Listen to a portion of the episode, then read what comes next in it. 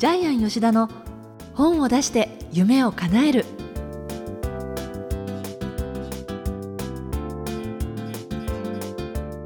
小林まどかですジャイアン吉田の本を出して夢を叶えるジャイアン今年も2018年初めての配信ですけれどもはい、明けましておめでとうございます。はい、えー、いつも心は日本晴れ、えー、今日もいい天気ですね。そうですか、はい、どうかな？いい天気だといいけれど配信日がね。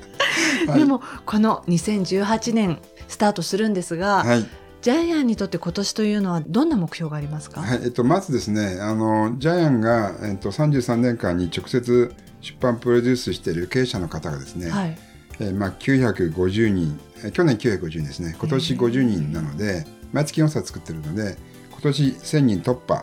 しますね。ですから、まあ、1000人突破記念パーティーをやるかもしれないですね。ともう一つですねあのジャイアン沖縄にあのコンサルルームを作ったので、はい、えー、もうすぐ近く23キロ圏内に4つの、えー、ゴルフ場があるので本当もう家の裏にもあります。ジャイアンもともとゴルフってされて全くゼロなんです。ゼロ？でもう57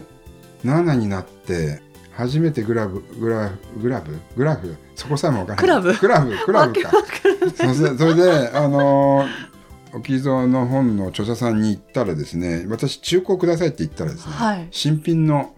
なんと石川遼モデルの高いやつだと思いますけどこれ、はい、私値段も分かんないんですけど、はい、あの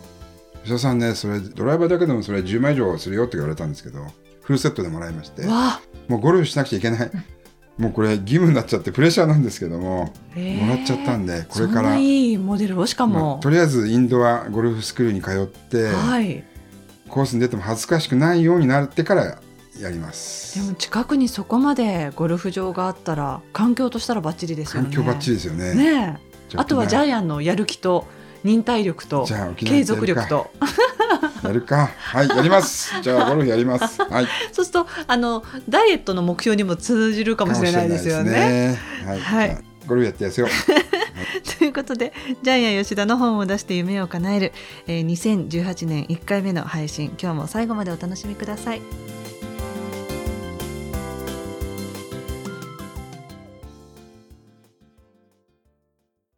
続いては、いい本を読みましょうのコーナーです。ジャイアン、なかなか自分の番組のコーナー名覚えられないんですけれど、はい、大丈夫ですか？準備はね。大丈夫です。はい。えー、このコーナーはジャイアンが出版プロデュースをした本も含めて世の中の読者の皆さんに読んでいただきたいといういい本をご紹介しているんですが、えー、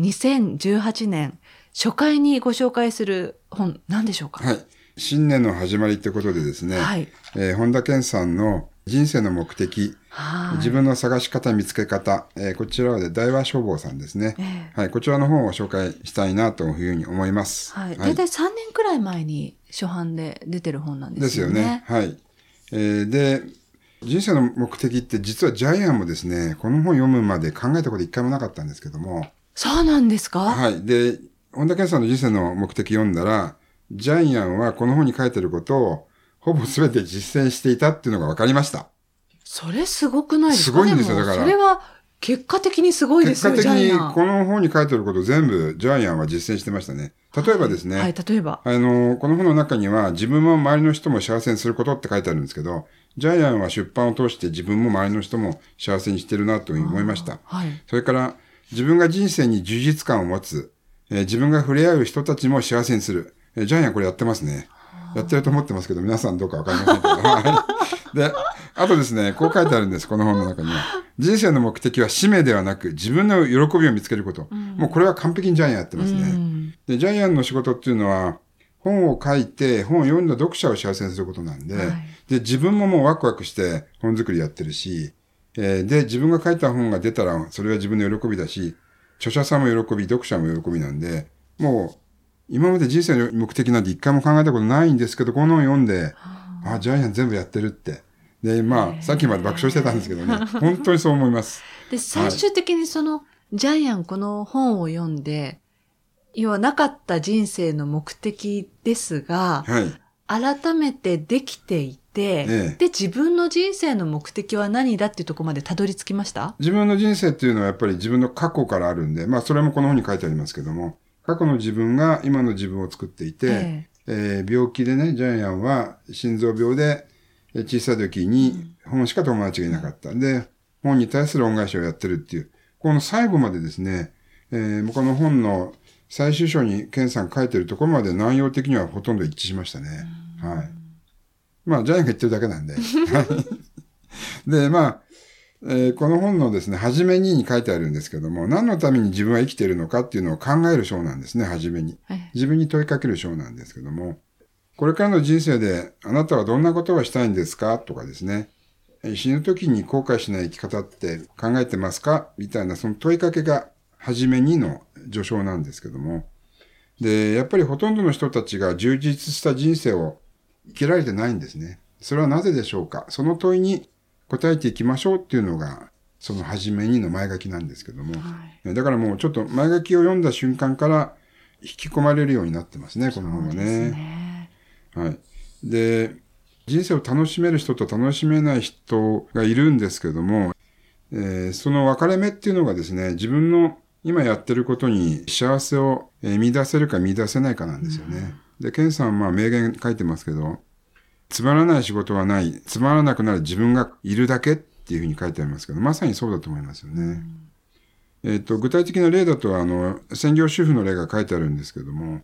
どうして私ばっかりこの雑用するのって考える主婦もいれば、逆にね、同じ仕事していても、愛する家族を、えー、幸せにする仕事をやってるんだっていう愛のサポートとして考える人もいるわけなんで、自分自身がどう思うかっていうのがやっぱり一番大事なんですよね。うん、例えば私たちって自分に制限かけてるんですけども、お金がないからできないとかね、家族が反対するからできないとか、子供が小さいから時間がないとか、すべてなんか、何かのせいに、何かのせいにしてるんですけどね。でもそれって逆にお金がないからできるとか、うん、えー、子供がいるから逆に、ねえー、自分が他の人にはない幸せを手に入れるとか、まあ、考え方ってもういくらでも自分の中で変えていけるんですよね。よねだから結局自分のことをがんじがらめにしてるのは自分のその視点のありようっていう感じですもんね。そうなんですよね。結構ですね、ジャイアンこの中で特にやっぱり面白かったのが、はい、その周りの人たちから私たちは影響されてるっていうのがちょっと怖かったですよね。うん、人は自分が経験してないことに反対するっていうふうに書いてあるんですけども、ええ、あのやっぱり人間って基本的に保守的なんですよね。そうですね。ねだから誰かが新しいことをやろうとすると自分がその経験がないとやめとけって言うんですよね。うん、本能的に言ってるのかもしれないんですけどね。うん、で、ほとんどの人がそうなんですけども、えー、親から言われたからとか、先生に勧められたからっていうことでですね、自分の人生を人の意見によって左右されていくわけですよね。その先に、ケンさんは何もない人生があるって書いてるんですけど、うん、ここら辺はちょっとね、ジャイアンはビビりながら読みましたね。ああそうですか、でもそういう経験ありませんか？私は逆にその田舎の長男、えー、農家の長男、家を継がなくちゃいけないところの呪縛を飛び出してきたんで、はい、あの時飛び出してこなかったら、ジャイアンは田舎のおっちゃんになってたと思いますけど。そこの要は敷かれたレールに乗った人生ということですよね。はい、祭りの日に太鼓叩いていいおっちゃんになってると思いますけど。まあ、それもそれで一つの人生ですけれど、だから人生って両方選択できないからね。そうです。一個しか選択できないんで。きっとそっちはそっちでジャイアンの幸せはあったろうし、ええ、今は今できっと今のジャイアンの幸せがあるだろうしっていうふうな感じだと思うんですけれどね。そうですね。だから、どっちの人生が意味があるかっていうのは、これは本人しかわからないんですよね。うんえっと、ノーベル賞を取った方の例も書いてありましたけど、ノーベル賞っていうのはもう全てを犠牲にして、家族も犠牲にして、なおかつ、たくさん人生を研究に捧げてきた人の中の、たまたまラッキーな人が一人だけ取るんで、でそういう人生と、あるいは、かなり研究もいい加減なんだけども、家族を大事にして、最後、子供にも恵まれて亡くなる人生どっちが幸せかっていうのは、それの答えっていうのは本人しかわからないっていうふうに検査も書いてありますけどね。そうですね。ねこの本の中でまどかさんどこが一番面白かったですか？あの、私、お仕事でケンさんともう長い間、やってますよね。ご一緒させていただいていて、はい、で、この本っていうのは、本当にその人生の目的っていうタイトル通り、はい、例えば自分のライフワーク、はい、それから人間関係もそうですし、パートナーシップも、すべてにおいて集約されてる本じゃないですか。で、私今回改めてまたこのタイミングでこの人生の目的読んで、あの、ケンさんを思い浮かべながら私、もちろん自分のことも感じながら、ケンさんも感じて読んだんですけれど、はい、あ、本当にケンさんは自分で言ってることをやってるなって思いながら読み進めてましたね。そうなんですよね。私もいつも言ってることだなと思いながら読んで。えー、そして全てのジャンルをある意味こう集約されてるものじゃないですか。別にお金だけについて書いてるわけでもないし。えー、だからそういう意味では本当にケンさんが凝縮されてる一冊だなっていう感じがしましたね。逆にお金に関してはあまりなかったですよね。ですよね。ね普段のね、ケンさんに考えてるのかもしれないですよね。そうそうそう本当に。うん。だから結局お金が欲しいっていう方もまあいらっしゃるんですけど、それは結局お金が欲しいと思ってからお金がない人っていうのは、こう書いてありますね。お金を大事にしているのではなく、お金がなくても頑張る自分を大事にしているっていうに書いてありますよね。この程度ですね。うん、結構なくてびっくりしました。ここら辺ぐらいしかないですよね。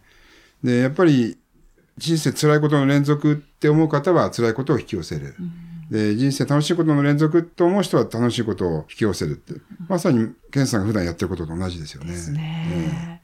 他になんか面白いことなかったですか？あとは、その、ええ、さっきジャイアンが言っていた、はい、あの、人から反対されたりする、新たなことにチャレンジするときっていうのは、大体人から何かしらの逆風があるっていうね、え、その部分も私すごくこう響いて読んでたんですけれど、自分で考えても、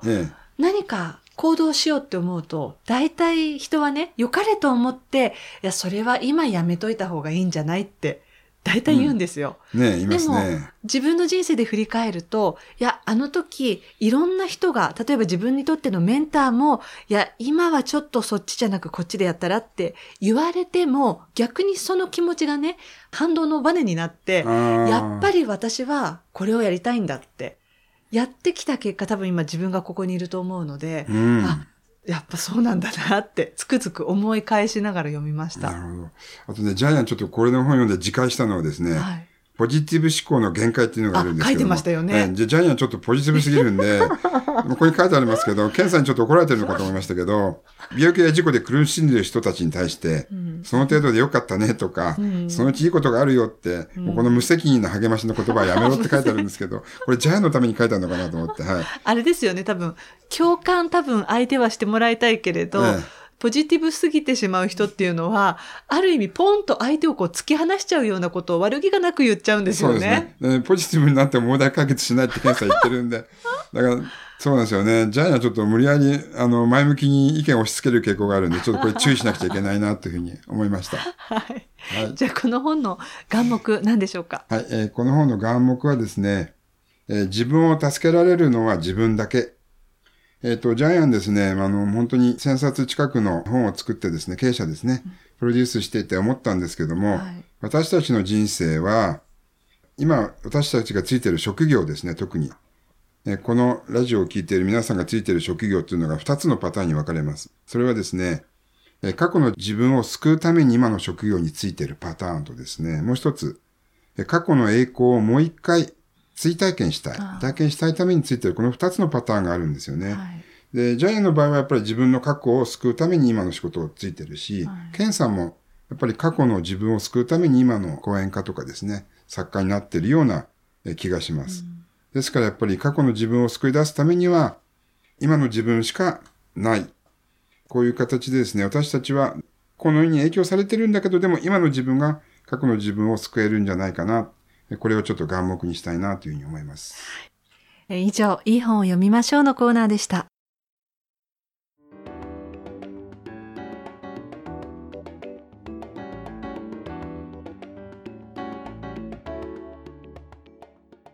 続いては本を出したい人の教科書のコーナーです。このコーナーは本を出すプロセスで出てくる問題を毎回1テーマ絞ってジャイアンが伝えてくれるんですが、今回のテーマ何でしょうか？はい、えー、今回のテーマはもっと自由に生きよう。はい。えー、自由に生きる人って作家に向いてます。逆に人に遠慮して生きる人は作家になれないと思います。実際本当にその、まあ、1,000人近くの方今までプロデュースされて、ええ、傾向としてそれは感じられますか？あちなみにもうほとんどの経営者はわがままです。わがままだから経営者になったと思うんですよ。え、要するに社員やってられないから経営者になったと思いますね。あとジャイアンもあのライター出身なんですけどもやっぱりライターさんも普通の会社では務まらないからライターやってる方は結構多いですね。はい、はい、作家に向いているタイプっていうのはやっぱり自分の人生を生きてる人。正直に生きてる人。他人の意見にですね合わせずに生きてる人。っていうのがやっぱり盛んになれるのでもっと自由に生きようっていうのは今回のですね本出しぱり作家になる人に送りたい言葉ですね。その相手に意見をこう言われた時に、はい、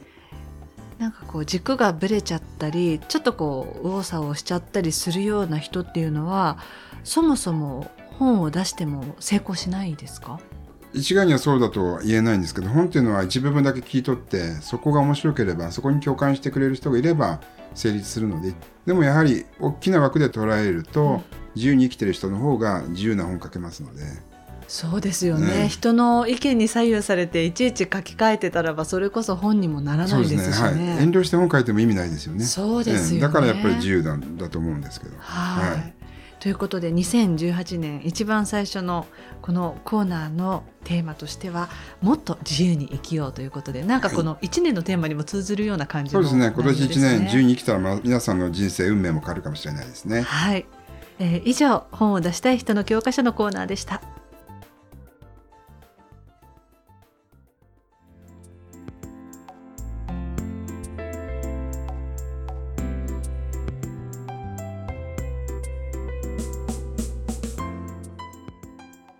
吉田の本を出して夢を叶えるいかがでしたでしょうか？この番組ではジャイアンへの質問もお待ちしています。出版に関する質問など何でも構いませんので、天才工場のホームページご覧になってみてください。それでは改めてジャイアン2018年今年も1年よろしくお願いいたします。皆さんもぜひ自由になって本を書いてください。